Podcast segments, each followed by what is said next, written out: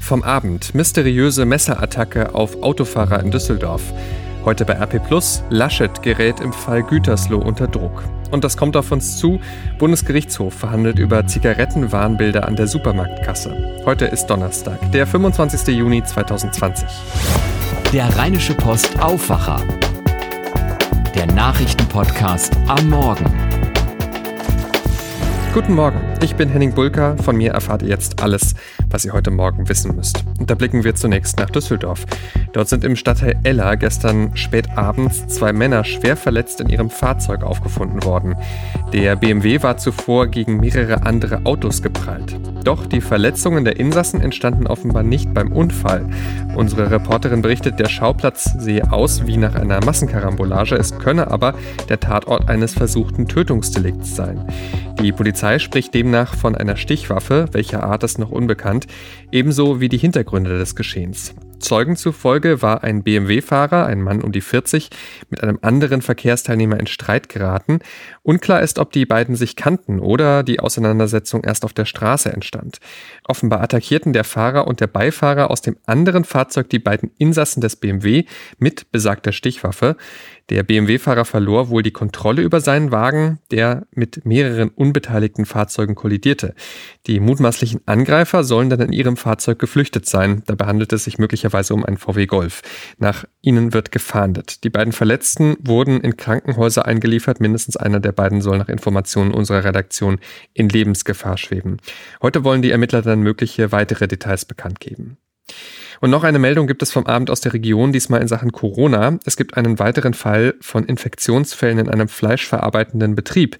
Diesmal in Mörs bei einem Dönerfleischproduzenten. Nach Informationen unserer Redaktion sollen dort 17 der insgesamt rund 275 Beschäftigten erkrankt sein. Weitere Testergebnisse sollen allerdings noch ausstehen. Aktuell befinden sich 43 weitere Personen vorsorglich in Quarantäne. Der Betrieb soll vorübergehend geschlossen worden sein, um weitere mögliche Infektionen zu vermeiden. Offiziell bestätigt hat das zuständige Gesundheitsamt des Kreises Wesel bislang, dass die Zahl der Corona-Infektionen von Dienstag auf Mittwoch deutlich angestiegen ist. Auch hier gibt es heute wohl neue Details. Kanzleramtsminister Helge Braun hat angesichts jüngster Corona-Ausbrüche, insbesondere ja der im Kreis Gütersloh, vor Sorglosigkeit im Umgang mit der Pandemie gewarnt. Diese größeren Ausbrüche haben jetzt gezeigt, in dem Moment, wo man dem Virus eine Chance gibt, schlägt es auch wieder zu. Das sagte der CDU-Politiker am Abend bei Markus Lanz im ZDF. US-Präsident Donald Trump hat noch einmal bekräftigt, Truppen aus Deutschland abzuziehen. Von 34.500 sollen hier noch 25.000 Soldaten bleiben.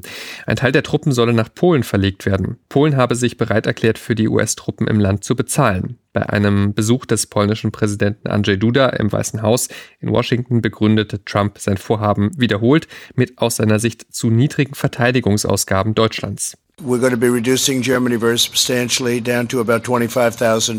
werden die Truppen in Deutschland substanziell reduzieren auf 25.000. Deutschland zahlt nur einen kleinen Beitrag, es sollten zwei Prozent sein, sind aber je nachdem, wie man rechnet, nur etwas mehr als ein Prozent. Das ist ein schweres Versäumnis. Ja, so nenne ich es. Let's use that word, delinquency. Als Oberbefehlshaber der Streitkräfte kann der US-Präsident den Teilabzug zwar anordnen, um ihn umzusetzen, wird aber Geld benötigt, das der Kongress bewilligen muss. Führende Demokraten im US-Kongress haben bereits angekündigt, dass sie den teilweisen Abzug der Truppen aus Deutschland per Gesetz stoppen wollen. Euch gefällt dieser Podcast? Dann unterstützt uns gerne mit einem RP Plus Abo. Den Deal für euch gibt's auf rp-online.de slash Aufwacher-Angebot. Danke an alle, die schon abonniert haben und unsere Arbeit damit unterstützen. Und heute lest ihr mit eurem RP Plus Abo das hier bei uns. Hat Ministerpräsident Armin Laschet zu zögerlich gehandelt nach dem Corona-Ausbruch im Kreis Gütersloh? Die Kritik an der Strategie von Laschet ist groß. Bundesweit war er von den Kommentatoren für seinen nur zögerlich erfolgten Lockdown in der Region rund um den Schlachtbetrieb von Tönnies abgestraft worden. Gestern hat die Debatte nun auch den Landtag erreicht. Unser Chefreporter Landespolitik Maximilian Plück hat die Debatte verfolgt. Max, die Opposition in Person von SPD-Fraktionschef Thomas Kutschaty hat kräftig Kritik an der Landesregierung geübt. Warum?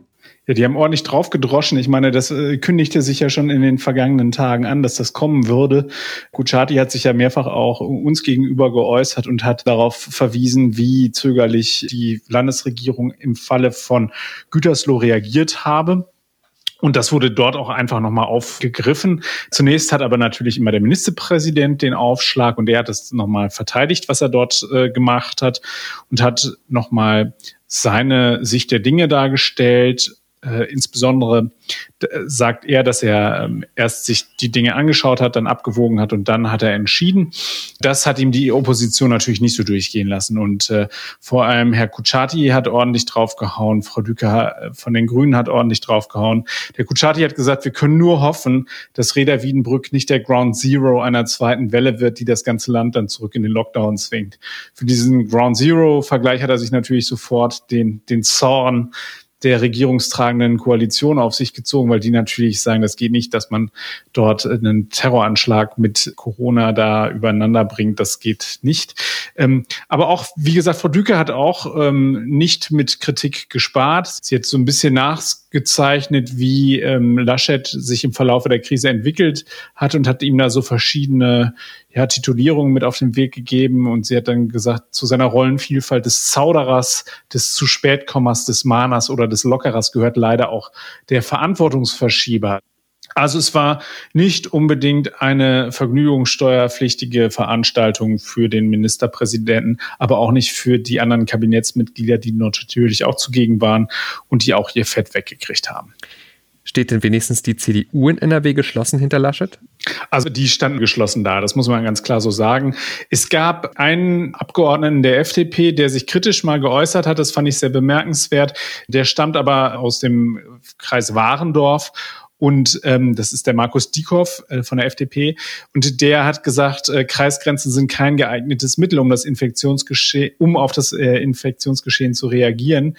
Ähm, das ist natürlich klar, wenn ich im Kreis Warendorf lebe und ich äh, lebe in einer Gemeinde, die möglicherweise äh, null ähm, Infizierte hat äh, und dann wird ein derart harter Lockdown kurz bevor die Sommerferien beginnen verhängt und äh, es findet natürlich jetzt auch eine Stigmatisierung der Warendorfer und der, der Gütersloher statt, ähm, dann ähm, führt das natürlich zu sehr viel Unmut. Und er hat dann dafür äh, plädiert, dass man sich das nochmal genauer anschauen müsse und dass man möglicherweise das dann doch regional spezifischer machen müsste.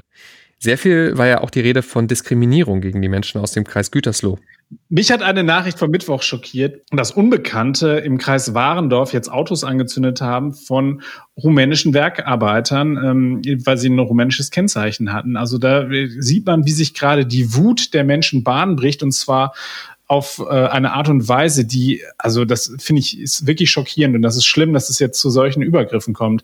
Laschet warnt auch nochmal wirklich seine Amtskollegen davor, jetzt die Leute zu stigmatisieren und nicht in den Urlaub einreisen zu lassen. Deswegen haben sie, das hat der Laumann auch nochmal im Landtag gesagt, der äh, Gesundheitsminister von NRW Sie haben äh, jetzt auch nochmal die, die Testungskapazitäten äh, ordentlich ausgeweitet.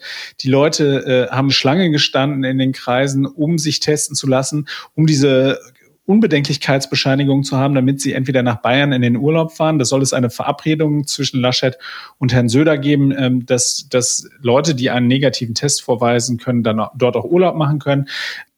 Weitere Regelungen wollte Armin Laschet mit den anderen Ministerpräsidenten finden. Es gibt nämlich jetzt schon eine ganze Reihe von Ländern, die natürlich Bedenken haben, dass die Leute aus dem Kreis Gütersloh und Warendorf zu ihnen kommen. Das kann, ist ja auch verständlich. Nur das kommt zum ungünstigsten Zeitpunkt, muss man sagen, so kurz vor den Sommerferien und es ist wirklich eine sehr, sehr schwierige Situation. Danke, Max Plück. Gerne. Außerdem lest ihr noch das hier bei uns heute. Antje Höning analysiert, was hinter dem Milliardenvergleich von Bayer im Streit um den Unkrautvernichter Glyphosat steckt. Bayers teurer Schlussstrich heißt ihr Text. Und das Landeskriminalamt verfolgt Spuren, inwieweit Mitglieder arabischer Großfamilien bei den Corona-Soforthilfen betrogen haben könnten. Christian Schwertfeger hat dazu recherchiert, das heute ebenfalls bei uns. Schauen wir damit jetzt auf das, was heute noch wichtig wird. Die Aktionäre der Lufthansa stimmen heute über das milliardenschwere staatliche Rettungspaket für die Airline ab.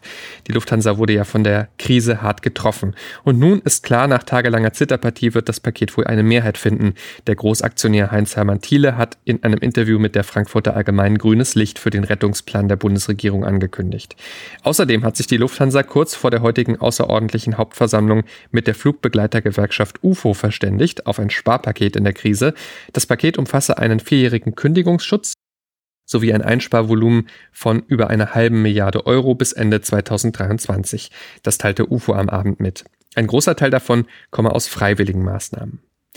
Für die deutschen Landwirte hat das Jahr 2020 denkbar schlecht begonnen. Erst Trockenheit und Spätfrost und dann hat die Corona-Pandemie die Märkte völlig durcheinandergewirbelt. Die Getreideernte könnte dagegen einen kleinen Grund zur Hoffnung geben. Zum Auftakt der Ernte gibt Joachim Ruckwied, der Präsident des Deutschen Bauernverbandes, heute seine erste Prognose für 2020 ab. Zum Gedenken an den 10. Jahrestag der Love Parade-Katastrophe hält Ex-Ministerpräsidentin Hannelore Kraft heute erstmals seit ihrer Wahlniederlage 2017 wieder eine Rede im Landtag. Die einstige Regierungschefin ist einfache Abgeordnete. Auch Ministerpräsident Armin Laschet wird nach Angaben der Staatskanzlei beim Love Parade-Gedenken der Fraktionen sprechen. Bei der Love Parade am 24. Juli 2010 starben in Duisburg 21 Menschen im Gedränge, mehr als 650 Menschen wurden verletzt. Hannelore Kraft war erst wenige Tage vor der Katastrophe Ministerpräsidentin geworden. Die Tragödie hatte sie seinerzeit menschlich tief getroffen, auch ihr Sohn war in dem Gedränge gewesen. Er blieb aber unverletzt. In Russland startet heute die Abstimmung über die umstrittene Verfassungsänderung, die Kreml-Chef Wladimir Putin die Macht sichern soll.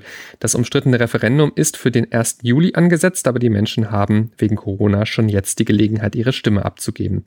Putin will sich mit der Verfassungsänderung weitere Amtszeiten als Präsident sichern. Damit könnte er Russland noch 16 Jahre weiterführen bis 2036. Daran gibt es von der Opposition harsche Kritik. Im Gegenzug verspricht Putin eine Rentenanpassung mindestens einmal im Jahr und es soll verbrieft werden, dass eine Ehe in Russland nur zwischen Mann und Frau möglich ist. Putin hatte versichert, dass es gleichgeschlechtliche Ehen nicht geben werde, solange er regiere.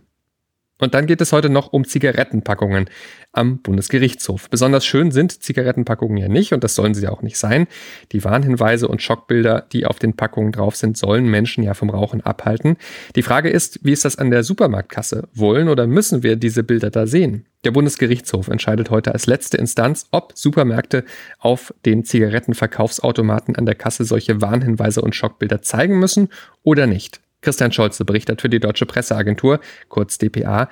Christian, dieser Rechtsstreit mit den Zigarettenpackungen, der geht ja jetzt schon ewig lang. Kannst du das nochmal kurz erklären? Ja, es geht um die Verkaufsautomaten an der Supermarktkasse, wo es Auswahltasten gibt. Wenn du die drückst, kommt automatisch eine Zigarettenschachtel auf das Kassenband. Auf diesen Auswahltasten ist zwar die Zigarettenmarke zu sehen, aber die Warnhinweise und die Schockbilder, die auf den Packungen drauf sein müssen, die sind auf diesen Tasten nicht zu sehen. Und deswegen hat ein Nichtraucherverein geklagt, der sagt, es geht doch nicht, dass die Supermärkte die Zigaretten einfach im Automaten verstecken und die Warnhinweise gar nicht zu sehen sind. Welche Urteile hat es denn da schon gegeben?